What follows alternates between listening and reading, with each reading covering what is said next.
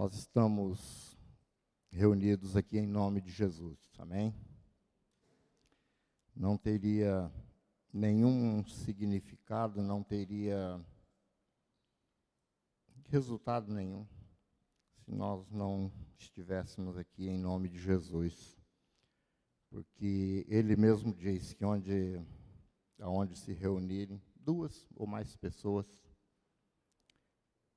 e essas pessoas estiverem ali em nome de Jesus, ele está presente. Então, isso nos garante, nos dá certeza que nós estamos na presença de Jesus Cristo. Ele está aqui conosco. Ele, ele que afirma isso, né? E nosso Deus não mente. Amados, eu, nós estamos acostumados a falar de tema, hoje não tem tema. Hoje nós temos uma mensagem, orei bastante, tenho convicção no meu coração que é isso que Deus quer para a igreja. Vamos estar com o nosso coração aberto, tentar entender o que Deus quer falar para cada um de nós. Porque Deus, na, como diz a Bíblia, na multiforme graça, a graça ela tem várias formas. E ela a mensagem de Deus, ela fala de maneira diferente no coração de cada pessoa. Se não fosse assim, uma parte ia sair daqui e falar, poxa, Deus falou comigo, e outra parte falar, hoje não. Né? Mas não tem como isso acontecer, viu? Só de nós participarmos dos cânticos, eu estava ali meditando, né? E nós temos um Deus poderoso, nós temos um Deus que pode tudo, um Deus não tem limite, não na, no seu poder um Deus onipresente, que está sempre conosco, mas um, um Deus que, apesar de tão grande, tão poderoso, um Deus que está acima de tudo, ele escolheu ser nosso amigo, amigo pessoal do dia a dia. Deus se alegra conosco, se entristece conosco, a Bíblia fala que a alegria do Senhor é a nossa força.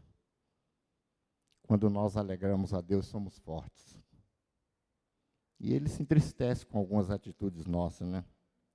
Minha eu tenho certeza que com, já com muitas, mas eu creio isso, me apego na graça que é em Jesus Cristo, né? Mas eu queria falar hoje de um tema que acontece na maioria na vida da maioria dos cristãos, principalmente pastores, ministérios como louvor. São coisas que a gente precisa ter cuidado, porque sem perceber nós podemos ir transferindo aquela dependência que nós temos de Deus para depender de nós mesmos. Você sabe que o grande perigo da nossa vida é quando nós nos tornamos bons. Vou dar um exemplo. Nós, pregadores. Eu, apesar de uma certa timidez, que eu, mas eu aprendi. Deus me ensinou a falar, a pregar, fazer palestra, sei lá quantas mil já fiz não perdi o medo. Eu estava ali sentado, quando vai chegando esse momento de falar, me dá uma, uma esfriada, né? Graças a Deus inventaram esses microfones que não tem fio, não denuncia. Mas chega um momento na nossa vida que nós ficamos bons. Um exemplo. Eu, eu tinha um pendrive que tinha mais de 300 mensagens, só num pendrive. E Deus, graças a Deus, Deus sumiu com esse pendrive que eu não sei como ele desapareceu. Aí depois que ele desapareceu, eu comecei a perceber uma coisa. Eu estava dependendo mais do pendrive do que de Deus. Por exemplo, se eu encontrasse alguém, algum irmão aí de outra igreja, falasse, não, é, dá para você falar sábado lá para os jovens, eu, qual é o tema? Ah, fala sobre relacionamentos. Eu ia pegar no meu pendrive ali umas quatro, cinco mensagens ali sobre relacionamento. Deixa eu ver qual dessas aqui. Essa aqui é boa, essa aqui eu já preguei, foi muito boa. Não precisava consultar Deus, não precisava, né? E depois Deus me ensinou, porque foi um período que, como diz a palavra de Deus, o orgulho, a prepotência, ela precede a queda. E quando a gente cai por causa disso, dói, dói bastante, viu, gente? Quando nós nos percebemos que nós estamos sozinhos, que as nossas atitudes, que a, nossa arrogância, que às vezes a nossa, o nosso posicionamento nos afasta de Deus, quando nós sentimos isso, é, é uma das coisas que mais dói na nossa alma, viu? É algo que faz mal para a gente, dói muito. E eu queria falar, tem um, nós temos um, uma história na Bíblia, um relato, né, uma, a descrição de um reinado que nós podemos aprender muito com isso. Pelo relacionamento, a dependência de Deus, e também como aconteceu com esse rei, que ele, depois de tanta experiência de vitória com Deus, ele decide colocar Deus de lado e falar: daqui para frente é comigo. Como se eu não tenho mais o que aprender de Deus, eu não tenho mais, eu sou bom, eu sei, eu tenho estratégias. Foi mais ou menos isso que aconteceu. E hoje, para quem não faz algum tempinho que não lê a Bíblia, nós vamos ler muito a Bíblia. Né? O, o, menino deu uma passada ali no PowerPoint, ele, ele viu tanto ali. Mas nós vamos rapidinho, é numa sequência, e vamos passo a passo aí, ver como que se desenvolveu o reinado do rei Asa, um dos reis de Judá, homem de Deus, homem sincero, sério com Deus, mas que num determinado momento da vida ele resolveu tomar as rédeas da vida dele, do, do povo que estava sob seu comando, e o resultado não foi muito bom. Primeira. É, Está em 2 Crônicas, capítulo 14.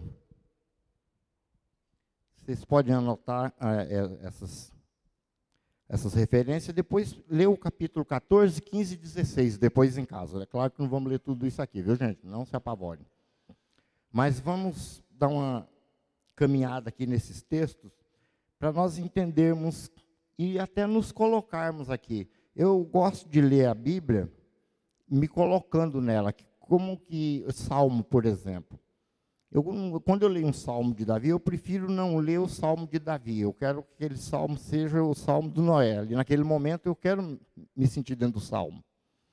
E às vezes aqui na palavra de Deus a mesma, nós precisamos nos inserir. Começa o texto dizendo: Abias descansou com os seus antepassados e foi sepultado na cidade de Davi. Seu filho Asa foi o seu sucessor, e em seu reinado o país esteve em paz dez anos. Asa fez o que o Senhor, o seu Deus, aprova. Amados, quando ele pegou o reinado, o, Reasa, o, o, o pai dele, Abias, ele não foi um, um bom rei. Então, quando o rei Asa assumiu ali, quando ele foi, estava sob a, o comando dele, ele ordenou que fosse tirado todos os ídolos, os altares a deuses estranhos, tudo aquilo que desagradava a Deus. E a Bíblia fala que Asa fez o que o Senhor, o seu Deus, aprova. Começa aí. Deus aprova aquilo que nós estamos fazendo? Às vezes, eu não estou aqui para cobrar a perfeição de ninguém, viu, amados? Porque começa por mim, não sou perfeito. Vivo pela graça de Cristo Jesus. Mas nós procuramos, de alguma maneira, pautar a nossa vida naquilo isso que eu estou fazendo agrada ou desagrada a Deus? Há uma aprovação ou uma reprovação? Esse pensamento ele nos ajuda muito a evitarmos uma série de coisas que podem nos trazer consequências extremamente desagradáveis, sabia? Essa perguntinha, se eu agrado ou desagrado, se a, a minhas, minhas atitudes, a minha vida está agradando ou não a Deus, e aqui fala que por ele fazer aquilo que tinha a aprovação de Deus, os primeiros dez anos do reinado esteve em paz. Um dos resultados, ou o principal resultado, de quando nós estamos em sintonia com Deus, fazendo aquilo que parte do coração de Deus, tentando corresponder à vontade de Deus, fazendo aquilo que realmente nós sabemos que alegra o coração de Deus, o resultado disso é paz. E a coisa que nós mais buscamos é paz. Hoje nós vivemos uma vida de ameaça, de tormento. Hoje a humanidade vive na expectativa do mal. Aquela que nós chamamos de ideias catastróficas. Até aconteceram umas tragédias já nesse ano aqui no Brasil. Já ouvi até da imprensa alguém falando: esse é o ano das catástrofes. E eu orei e falei: Deus, não deixa ser não cuida do nosso país, cuida do nosso povo, porque nós temos que aceitar isso assim. É o ano das catástrofes, então vamos nos preparar para a catástrofe? Não, de forma nenhuma. Vamos nos preparar para um Deus que age e que pode nos trazer paz. Um fica mal governo, esse governo, aquele. Meu irmão, o que, que é um governo, o que, que é um homem desse aí para Deus? Seja quem for, se Deus decidir abençoar, Ele deixou bem claro: se o meu povo se humilhar, se o meu povo me buscar, ele, ele dá uma oração, ele dá um, ele fala, eu sararei a terra. E ele está falando ali de uma situação da instabilidade econômica, da fome, da privação, de um monte de coisa que nós estamos vivendo aí hoje. E ele fala, mas se humilha, se prostra diante de mim, confessa o teu pecado, deixa o pecado. Nós temos falado muito em política e orado pouco. E nosso país hoje ele precisa mais dos nossos joelhos do que da nossa boca. Viu? O rei Asa aqui, ele fez o que agrada, o que aprova a Deus. E ele, por dez anos, teve em paz. Vamos continuar. Ordenou, ordenou ao povo de Judá que buscasse o Senhor, o Deus dos seus antepassados, e que obedecesse às leis e aos mandamentos dele. Retirou os altares idólatras e os altares de incenso de todas as cidades de Judá, e o reino esteve em paz durante o seu governo. Vocês vê que todo o resultado é paz? Aí, aqui começa um dos relatos de, de batalha. O terceiro, Asa tinha um exército de 300 mil homens, olha bem, um exército de 300 mil homens de Judá, equipados com escudos grandes e lanças, e 280 mil de Benjamim, armados com escudos pequenos e arcos e arcos. Aí vem a o etíope Zerá, o inimigo aqui, o etíope Zerá marchou contra eles com um exército de um milhão de soldados, ele estava com 300 mil, e 300 carros de guerra. Quer dizer, Estados Unidos contra Venezuela. Mais ou menos, em proporção. O que, que aconteceu nesse momento com Reasa? Estava tudo em paz, por 10 anos teve paz, estava tudo tranquilo e do nada houve uma grande ameaça. Aliás, não era uma ameaça pequena, era a pulverizá-los, exterminar todo o povo de Judá. E Asa, quando ele se viu naquela situação, ele, em 2 Crônicas 14, 10 e 12, ele faz uma oração. E essa oração, ela, ela fala muito comigo, até por uma experiência que eu tive. Porque quando ele olha para aquele, está cercado por um exército de um milhão de soldados, 300 carros de guerra e era um material bélico infinitamente maior do que ele tinha. Aí a Bíblia nos relata que Asa saiu para enfrentá-lo. E eles se puseram em posição de combate no vale de Zefatá.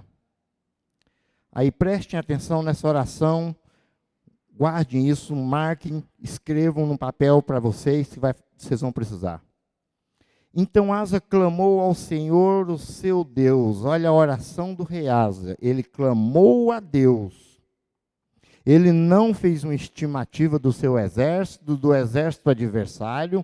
Ele não falou quais estratégias de guerra eu vou usar, como que eu vou derrotar esse povo.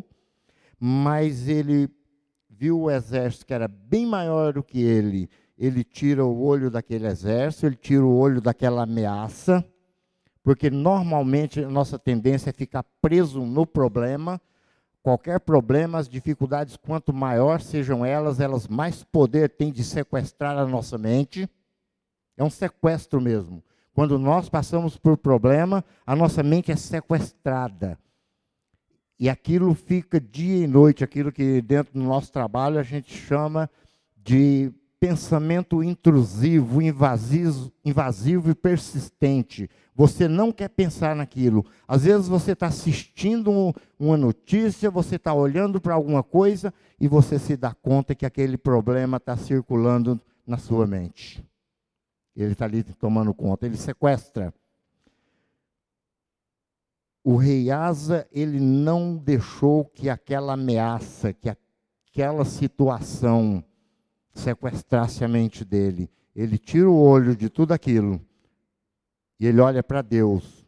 Ele clama a Deus.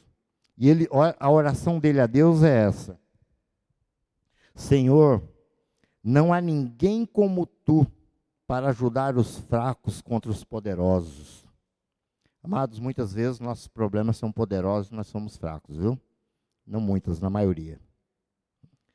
Mas aqui ele continua: ajuda-nos, ó Senhor, o nosso Deus, pois em ti pomos a nossa confiança.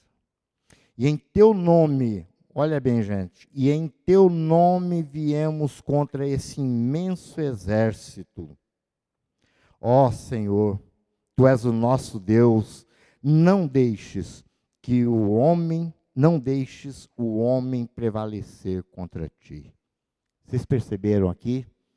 Ele descreve a situação, mas ele fala: Deus, essa guerra é contra o Senhor, eu sou do Senhor. Nós somos o teu povo. Amados, nosso Deus, eles, ele luta por nós, ele guerria por nós. E, e nesse texto vem o resultado. O Senhor derrotou os etíopes diante de Asa e de Judá. Os etíopes fugiram. Deus tirou a ameaça. Deus combateu. Deus deu paz. Sabe por que eu falei que esse versículo tem a ver comigo?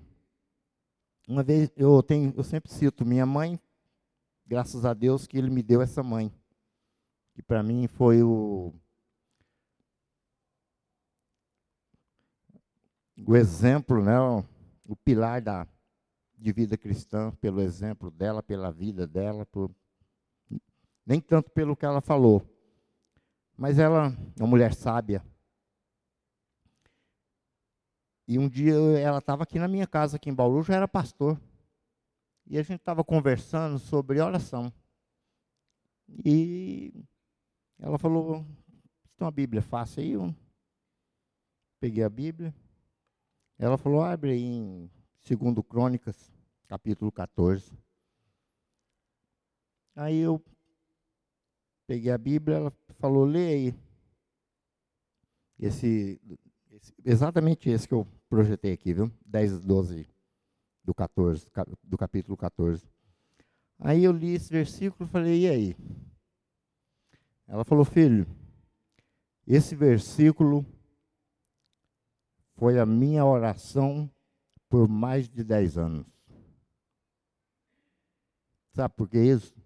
Porque ela tinha três drogados dentro de casa. O Noé, o mais novo, meu irmão, que já faleceu, e o mais velho, que também já faleceu. E eu falei, estava falando com ela, conversando, a gente estava conversando, eu falei, mas como assim, mãe?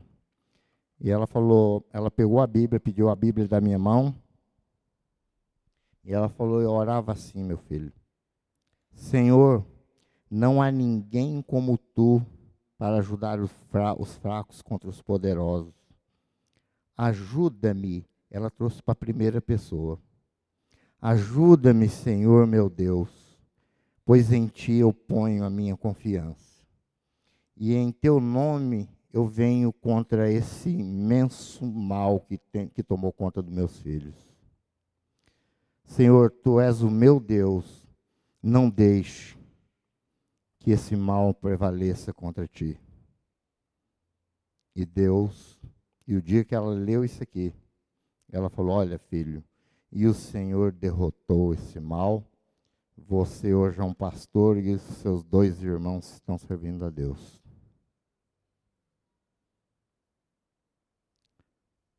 Às vezes, amado, nós lemos a Bíblia e Deus quer mostrar alguma coisa para nós. Deus não está contando aqui a história do rei Asa, porque ele foi um herói.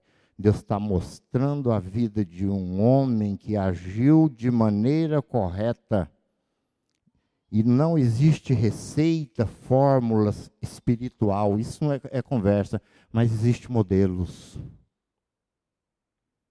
que nós podemos. Aqui nada mais é do que reconhecer que nós temos um inimigo mais forte do que nós. Nós temos que reconhecer que nós, sem Deus, não somos ninguém. Coisas pequenas demais nos derrotam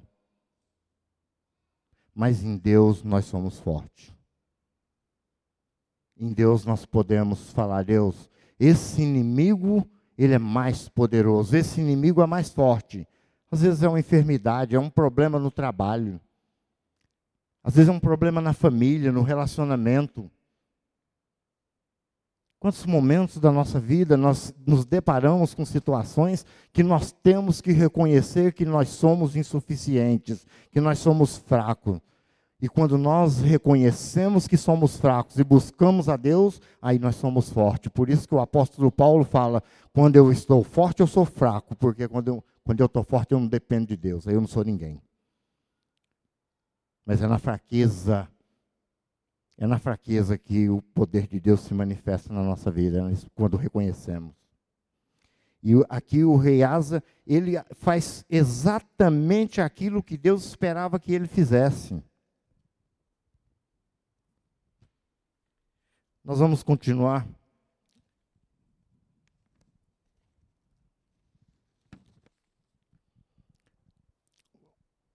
Aí, aqui mais seguindo a história né, do, do Reasa, Falei que nós íamos ler bastante, né? O Espírito de Deus veio sobre Azarias, profeta Azarias, filho de Oded. Ele saiu para encontrar-se com Asa e lhe disse: Escute-me, Asa, e todo o povo de Judá e de Benjamim. O Senhor está com vocês quando vocês estão com Ele. Se o buscarem, Ele deixará que o encontrem. Mas se o abandonarem, ele os abandonará. Mas sejam fortes, não desanimem, pois o trabalho de vocês será recompensado. E não houve mais nenhuma guerra até o trigésimo quinto ano do reinado, do seu reinado. Amados, aqui o profeta vem e diz a ele, isso depois de uma grande vitória, continuem com Deus, busquem a Deus, porque enquanto vocês procurarem a Deus, ele se deixa encontrar.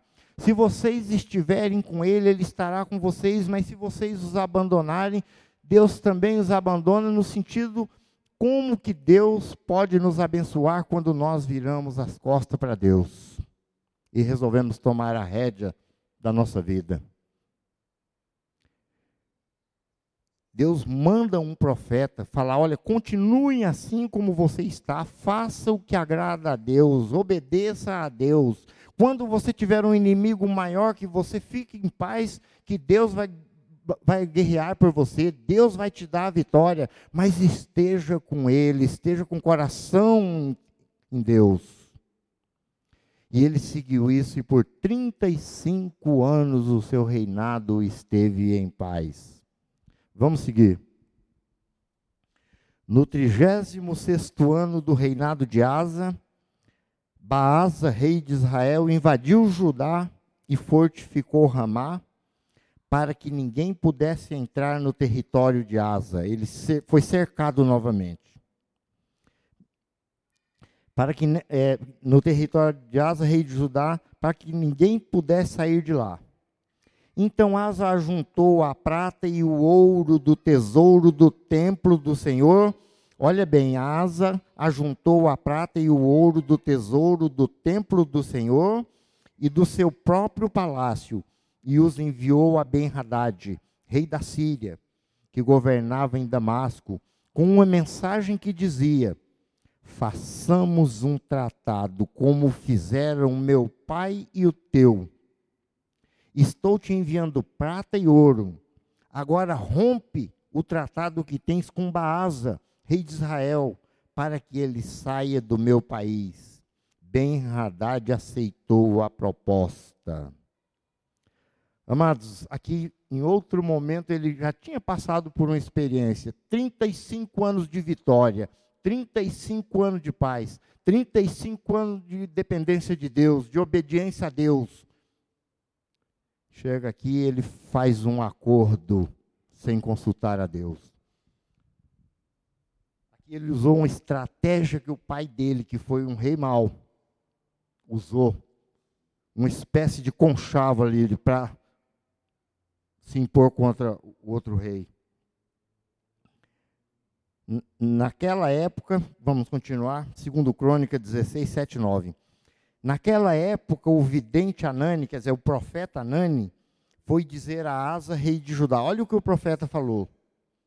Por você ter pedido ajuda ao rei da Síria e não ao Senhor, ao seu Deus, o exército do rei da Síria escapou de suas mãos. E Deus lembra ele, lá da, da passagem anterior, olha como Deus fala.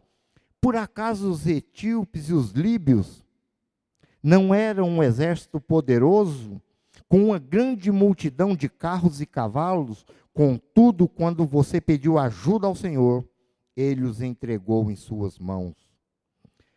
Pois os olhos do Senhor estão atentos sobre toda a terra para fortalecer aqueles que lhe dedicarem totalmente o coração. Marquem esse versículo pois os olhos do Senhor estão atentos sobre toda a terra para fortalecer aqueles que lhe dedicam totalmente o coração. Nisso você cometeu uma loucura. De agora em diante terá que enfrentar guerras.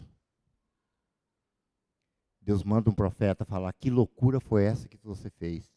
Você não se lembra de quando você lutou com os etíopes, com os sírios? Você não viu que você dependeu de mim, eu entreguei eles nas tuas mãos? Por que você cometeu essa loucura agora fazendo acordo com o homem e não buscando a Deus?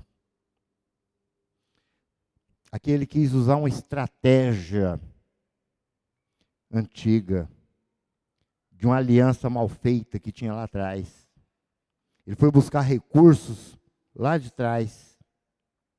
E o profeta diz os olhos do Senhor estão atentos sobre toda a terra para fortalecer aqueles que lhe dedicarem totalmente o coração. Amados, Deus, dia e noite, continuamente, os olhos deles estão atentos sobre a nossa vida para fortalecer o nosso coração quando nós estamos com Ele. O nosso Deus não dorme. O nosso Deus não se cansa. Ele não toscaneja, como diz a Bíblia, não cochila. Os seus olhos estão atentos sobre toda a terra, inclusive agora, nesse momento, sobre nós. Para abençoar aqueles que têm o coração, para fortalecer aquele que tem o coração dedicado a Ele. Mas nós temos que crer nessas verdades, nós não podemos ficar com uma coisa filosófica, uma coisa de erudição e perder a prática da palavra de Deus. Essa é a mais crua realidade. Não é nada difícil entender um Deus que cuida, que nesse momento e todos os momentos, mesmo quando você está dormindo, Ele está cuidando. Essa é a realidade. Porque cremos em tantas coisas absurdas, em promessas de, de, de governo, em promessas de não sei quem, e às vezes uma coisa tão óbvia, tão clara, tão objetiva, que parte de Deus, às vezes parece que para os outros serve, para nós não. Deus não engana ninguém. Se ele disse, ele cumpre. Se ele falou, ele faz. Não tem como não. E continuando, aqui já no final, no 39 ano de seu reinado, Asa foi atacado por uma doença nos pés. Embora sua doença fosse grave, não buscou a ajuda do Senhor, mas só só dos médicos. Entendam bem, aqui não, não tem nada contra médico, viu? Mas quando procurar médico, procura Deus também, viu? Não buscou a ajuda do Senhor, mas só dos médicos. Então, no quadragésimo primeiro ano do seu reinado, Asa morreu. E Asa morreu dessa enfermidade, que provavelmente deduz-se daqui, e aí já é dedução do Noé, de que se ele tivesse buscado a Deus, Deus tinha curado a doença dele, mas ele estava tão duro que ele só buscou os médicos. Amados, no início eu falei, é algo que pode acontecer conosco também, viu? Às vezes nós temos anos de vitórias com Deus e de repente parece que nós nos esquecemos disso e tomamos a rédea das nossas vidas. Principalmente quando Deus manda ou pede alguma coisa que nós não queremos fazer ou, ou abrir mão. O rei Asa, ele tinha tudo para continuar uma vida de vitória mas ele acreditou que ele não precisava mais de Deus, ele tinha estratégias que funcionariam, como de fato é, o, é o falso, a falsa vitória. Ele alcançou vitória com a estratégia dele. Só que saiu de Deus, se afastou de Deus, e Deus falou: Olha, daqui para frente você vai enfrentar a guerra. Daqui para frente vai acontecer isso. E ele não teve mais paz. E essa enfermidade provavelmente foi algo que Deus deu a ele, para que ele se arrependesse, para que ele entendesse, para que ele voltasse. Amados, Deus nos castiga, ele, ele, a Bíblia fala que ele nos disciplina. E a disciplina não é motivo de alegria quando ela está sendo executada, mas ela produz fruto de justiça. É o que diz a palavra de Deus. Às vezes nós passamos por momentos difíceis Deus, ele está na expectativa. Será que ele vai aprender agora? É bom nós falar o que, que Deus quer me ensinar quando nós estamos passando por momentos difíceis. O que, que Deus quer que eu aprenda? Uma das coisas eu tenho certeza. Ele quer que nós aprendamos a depender dele. Porque é o melhor lugar que você pode encontrar no mundo para você é no centro da vontade de Deus. Esse é o melhor lugar do mundo. É no centro da vontade de Deus. Para isso nós precisamos fé. Precisamos depender da graça de Deus, da misericórdia de Deus. Porque nós temos um Deus compassivo, um Deus que, que compadece. Você sabe que a palavra compadecer é padecer junto. Deus não se alegra com o nosso sofrimento, amados. Ele, ele se entristece, ele, Deus se compadece.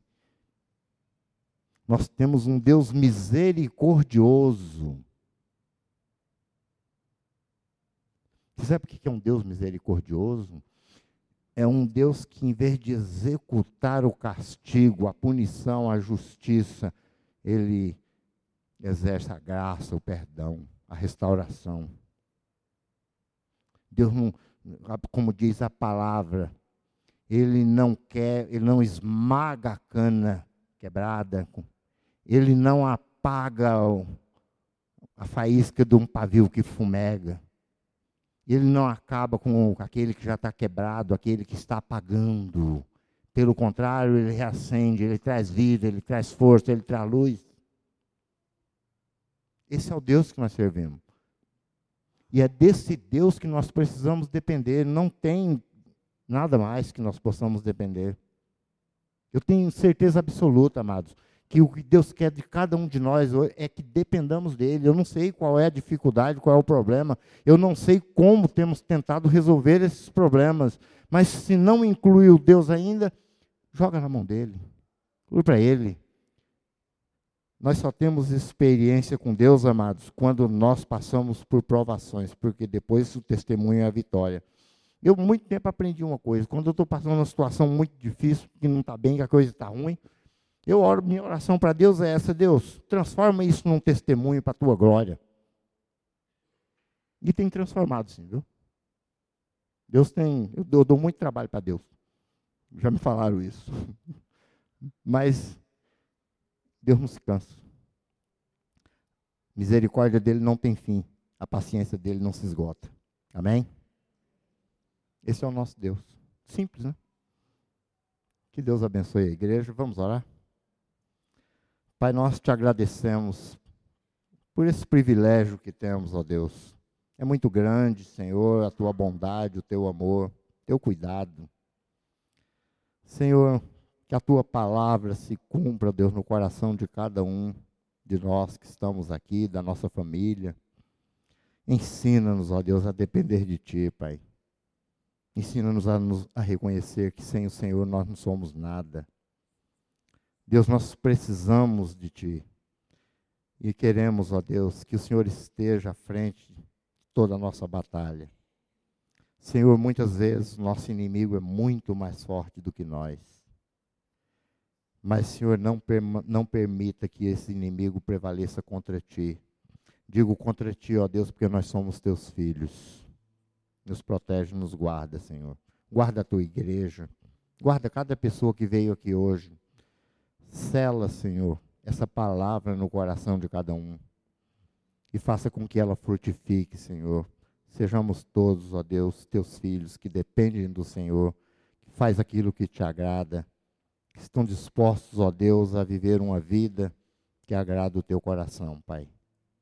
Nós oramos a Ti em nome de Jesus, Senhor. Amém.